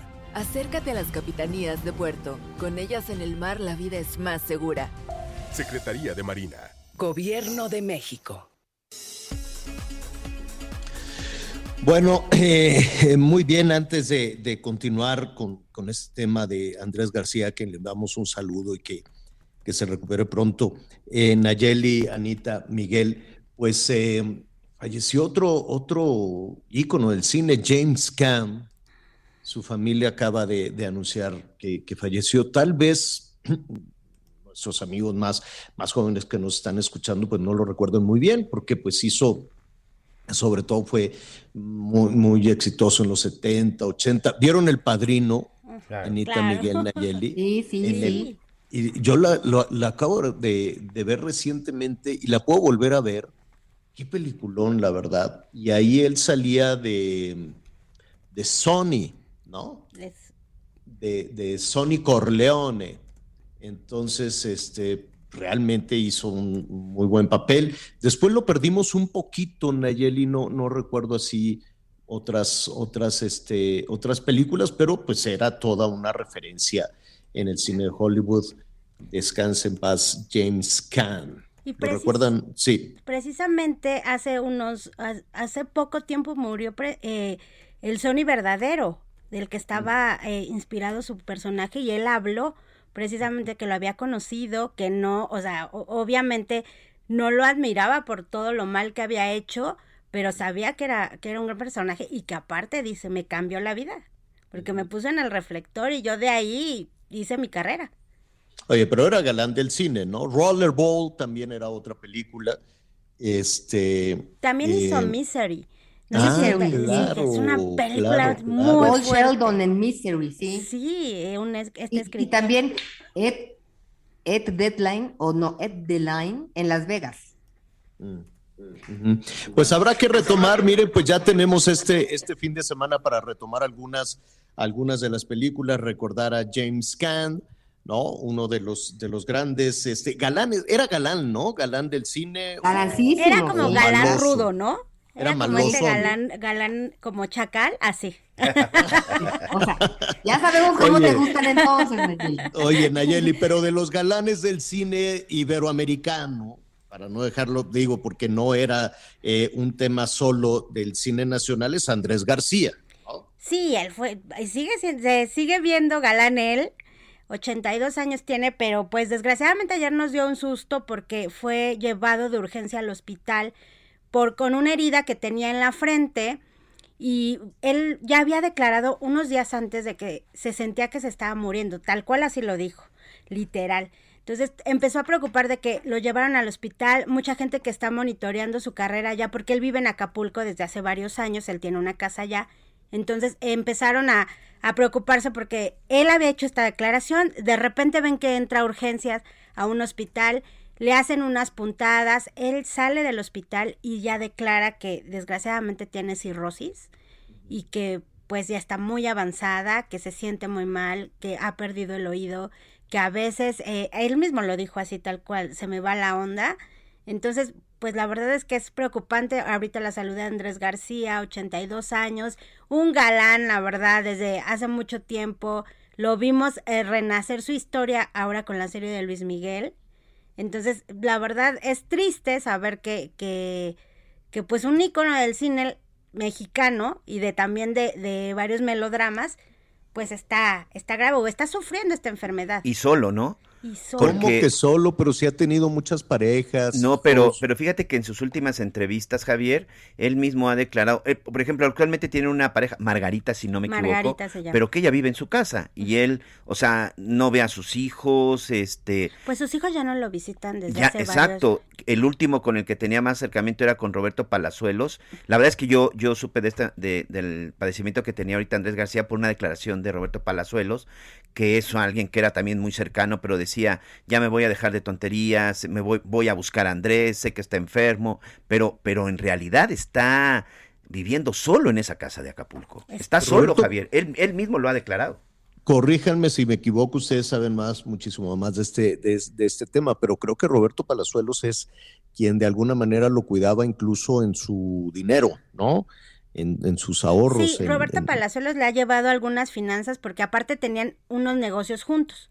Entonces él le ha ayudado y, también lo dice Andrés, el que va mucho a verlo a Acapulco es Roberto porque la... La propiedad que tiene Andrés está colinda con una que tiene Palazuelos. Entonces eran como más o menos vecinos y Palazuelos estaba muy cercano. Aparte, Palazuelos es muy amigo de sus hijos. Y, él mismo también declaró que sus hijos ahorita no lo han visto, no sé, no, él no Pero quiso ¿qué decir les pasa, que tenía... ¿Qué les pasa a los artistas? ¿Qué les pasa a los artistas que no pueden llevar así, este, pues no sé, una buena relación, se casan, se descasan, se pican los ojos, ya ves eh, el tema de Amber Heard y, Johnny Depp, y luego también estaba, ahí se están peleando Angelina Jolie y, ¿cómo se llama? Y Brad Pitt. Brad Pitt, exacto. No, se pelean que, por un dinero, siempre todo el tema, la verdad, honestamente, todo el tema del pleito de los artistas es por dinero.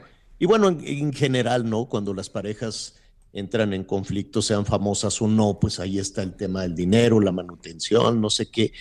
Pero... También el tema de, de, vivir con los reflectores 24 por 7 también tiene este, este lado oscuro, porque claro que afecta, ¿no? Por supuesto que se puede sentir uno muy bien desde el otro lado glamuroso y eh, galán, pero en la otra parte también, eh, pues si, si, abres las puertas, las abres, no hay manera de, las filtraciones, menos ahora, y no les han favorecido en algunos casos, ¿no?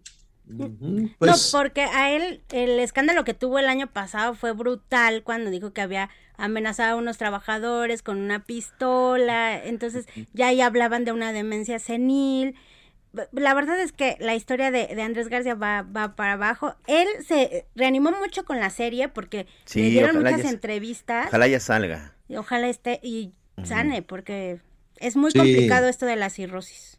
Pues que se recupere rápido eh, eh, la, la decisión, el ánimo, el estado de ánimo siempre siempre es muy, muy importante. Y bueno, yo creo que la gente, la gente famosa, como dice Anita, que tiene el reflector y, de alguna manera tienes toda esa atención, cuando se apaga el reflector, pues debe de venir un, un espitín, ¿no? Le pasa a quien también le pasa mucho a los políticos.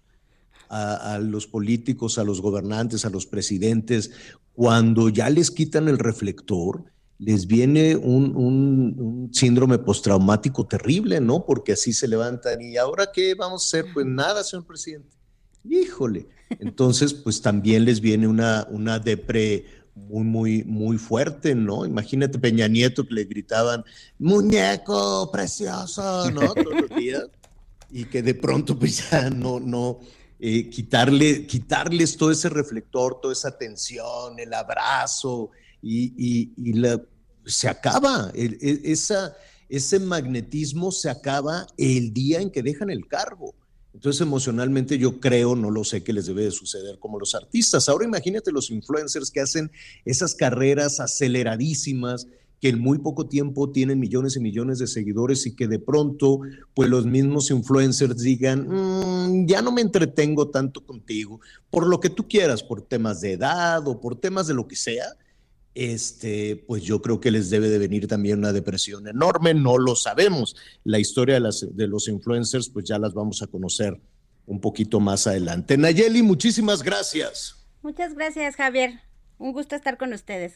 Al contrario, al contrario, y allí estaremos pendientes de, de, de la salud, bueno, de que este gran personaje, desde luego, y vamos a, ¿sabes qué? Vamos a invitar a algunas de las estrellas que compartieron, ¿no? De las actrices que compartieron con Andrés García y desde aquí le enviamos un saludo para que se recupere y se recupere pronto. Y James Caan, pues sí, hay que ver el padrino de nueva cuenta y recordar también a este personaje, ¿no? Fundamental en los, eh, sobre todo en los en los 70. Bueno, le comentábamos que hay mucho, eh, mire, es probable que se esté abriendo un nuevo capítulo en la vida política de, nuestro país, ¿no? Y generó muchísimo movimiento a propósito de, lo que se anunció esta investigación de la Unidad de Inteligencia Financiera. Me parece que a Enrique Peña Nieto se le había tratado con, con mucha delicadeza, por decirlo de alguna manera, un poquito entre algodones,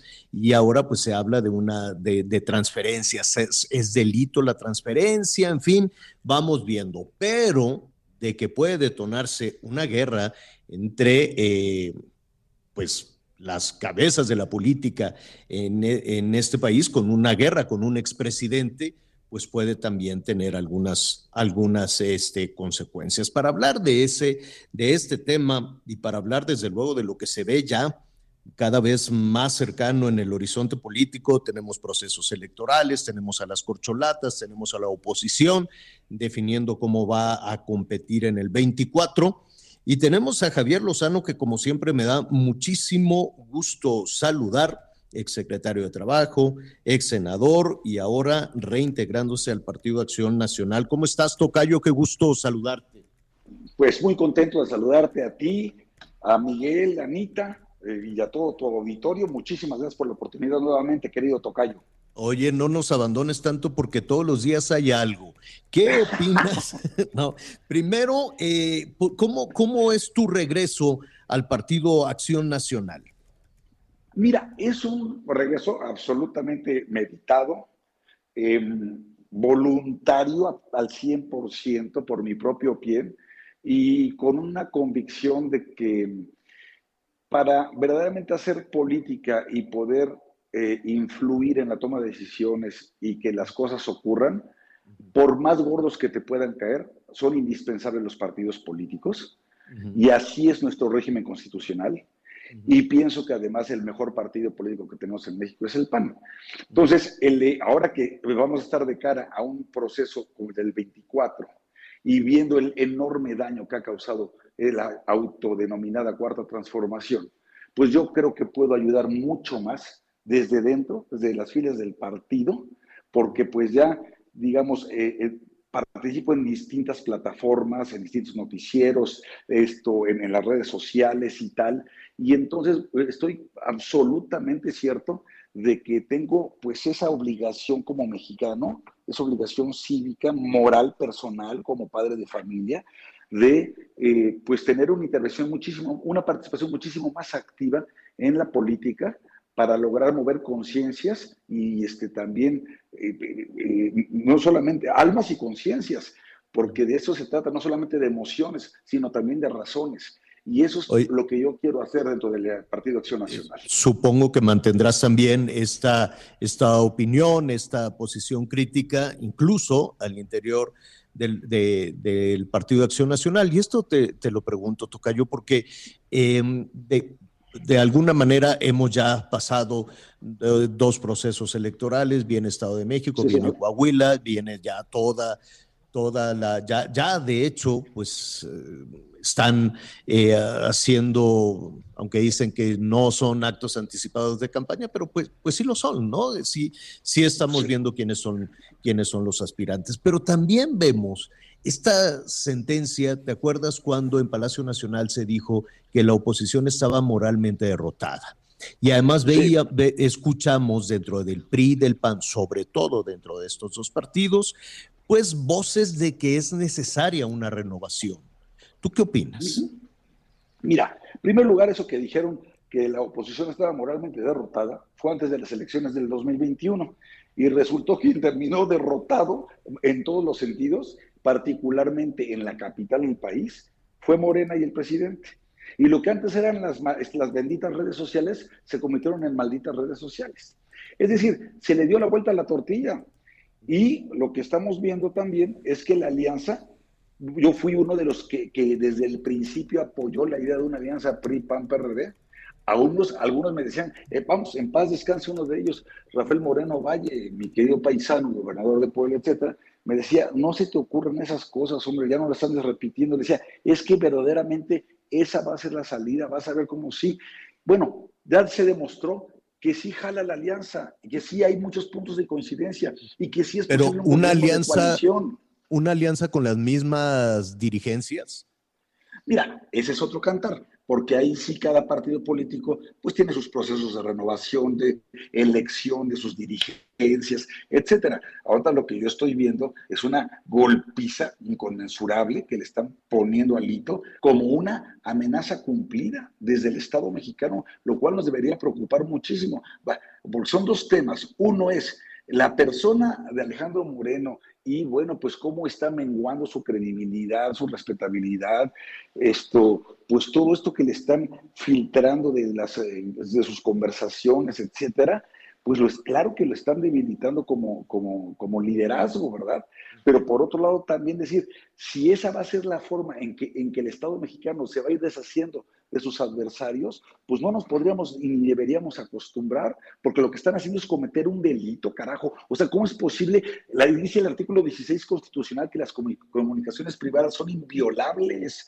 Entonces no puedes tú espiar a alguien y luego hacerlo público, y que quien lo hace público es además la gobernadora constitucional de un estado como Campeche. Entonces, este, el, este, el, el PRI yo creo que está en un gran dilema, porque por un lado tendrán que decir cómo le hacemos para fortalecernos, cómo le hacemos para apoyar a nuestro líder, pero por otro lado el líder, más allá del delito que está cometiendo este, todos estos integrantes del Estado mexicano, pues sí está acabando con su, con, digamos, con buena parte de su prestigio personal, ¿no? Y en el eh, caso del PAN yo veo las cosas mucho más tranquilas. Yo en el caso del PAN siento que tenemos una dirigencia muy ordenada, estructurada, pienso que hay este, ya se están organizando bien las cosas y yo, yo, yo en ese sentido con el PAN me sentiría muchísimo más tranquilo y más cómodo, no le veo mayor jaloneo, pero en el caso del PRI, sí, quién sabe ese pronóstico reservado, cuál va a ser el desenlace. Para aprovechar rápidamente y antes de ir con Anita Lomelito Cayo, ¿qué opinas de, del anuncio de la investigación? Quiero suponer hacia Enrique Peña Nieto. Bueno, este, supones bien. ¿Qué diferencia, por cierto? ¿Qué diferencia? Y ustedes que son grandes periodistas, de cómo era el trato que le daba, el manejo informativo que le daba ¿eh? el sangrón este de Santiago Nieto en la unidad de inteligencia financiera, que filtraba todo a los medios con nombre y apellido, violando la presunción de inocencia y el debido proceso y echando a perder todos los, todos los juicios precisamente por esa imprudencia, a como vimos a un Pablo Gómez hoy, que te puede caer bien o mal, y sin embargo fue muy prudente al momento y en la forma de expresarse. Sí, claramente, pues estaba refiriendo al presidente Peña Nieto, pero no reveló nombres, motos, ni tampoco empresas, ni mucho menos, pero en mi opinión, en mi opinión, lo que hoy mandaron fue un mensaje siciliano otra vez, pero al Estado de México. Es un poco decir, ahí vienen las elecciones, si bien no me he metido con el presidente Peña Nieto, pues sí tengo, sí tengo mucha información de él, de sus cercanos. Pero, un mensaje, un mensaje al Estado de eso es lo que te iba a preguntar. Justo ya lo estás contestando. Un mensaje del Estado de México, pues es muy amplio. Tendría que ser un pues mensaje a quién? Al grupo Atlacomulco, al grupo Atlacomulco y particularmente al gobernador del estado, ah. Alfredo del Mazo. Sí, es decir, eh, porque ya vieron que sí, en la próxima, el próximo año, yo creo que vamos a ganar en la alianza las dos gubernaturas, Coahuila y Estado de México, ¿eh? Pero, eh, y ellos mismos están viendo esa información. Yo creo que tienen también la misma información. Entonces dicen, ¿cómo le hacemos para ir debilitando el tema del Estado de México y que pasa un poquito como el fenómeno de Oaxaca, ¿no? Que ya, que fíjate también lo perverso, ahora echan a andar a Alejandro Murat como precandidato a la presidencia por el PRI, como para también ir reventando la posibilidad de esa alianza hacia el 2024.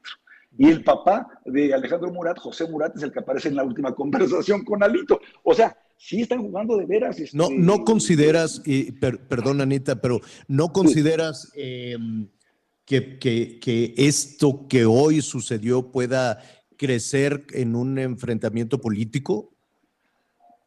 no, no, no, no lo veo como tal. Yo sí, yo sí creo, yo soy de los que creo, y además me siento así como marido engañado de último en enterarse. Este, yo también, yo, sí, ya, ves que es el último que se entere de cómo está la pichada. Ajá, Oye, este, yo, yo sí creo que hay un pacto de impunidad entre estos dos.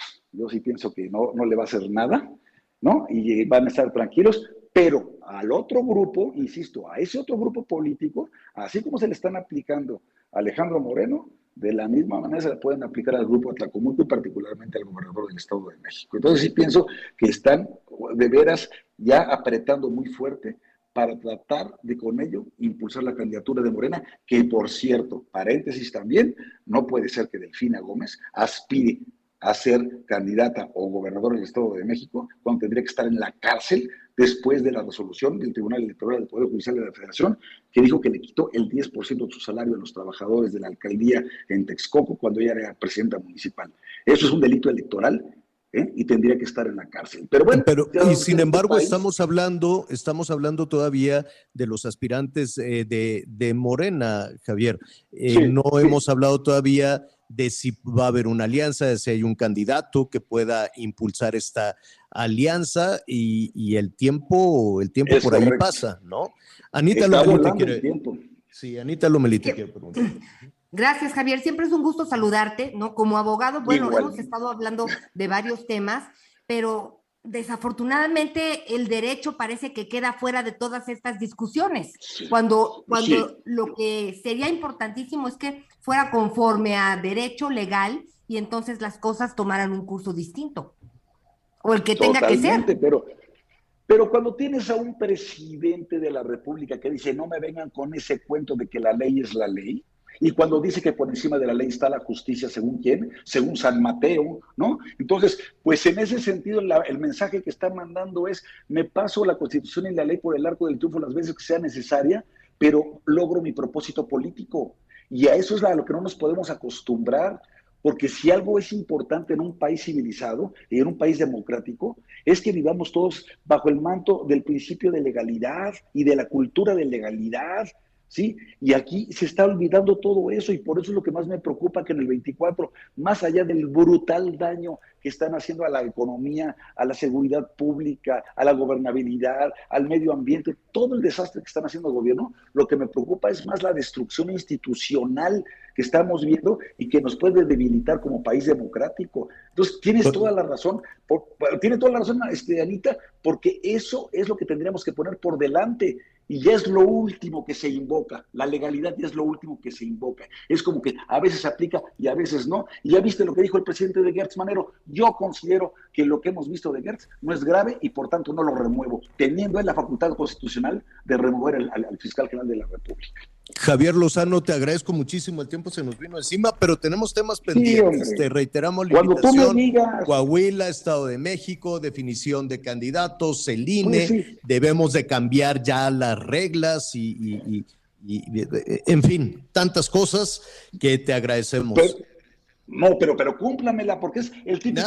Oye, no necesitas, oye, típico, no necesitas invitación, esta es tu casa, cuando quieras. Ay, no, ¿cuándo chingados vas a llegar a casa de alguien así, sin invitación? Ya llegué, pues, no, invítame con mucho gusto. Estás invitado, ya eh, justo, justo la próxima semana retomamos el tema. Gracias, Tocayo. Adiós, Anita. Adiós, Miguel. Ay, un abrazo. Gracias, Javier. Anita Lomelí, muchísimas gracias. Ya se nos acabó. Ya, buenas tardes. Al fin Gracias. Gracias. Buen provecho, Miguel Aquino. Mañana detalles de la declaración, a ver cómo le fue al general Mauricio Ávila Medina, ¿eh? A ver, está, declarando hoy ante la justicia militar. A ver de qué se le acusa. Perfecto, muy bien. Yo soy Javier Alatorre, ya lo sabe, lo espero a las diez y media con las noticias en Hechos Azteca 1. Siga con nosotros en el Heraldo Radio.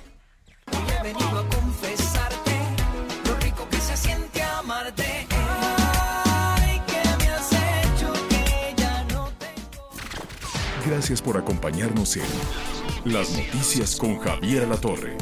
Ahora sí ya estás muy bien informado.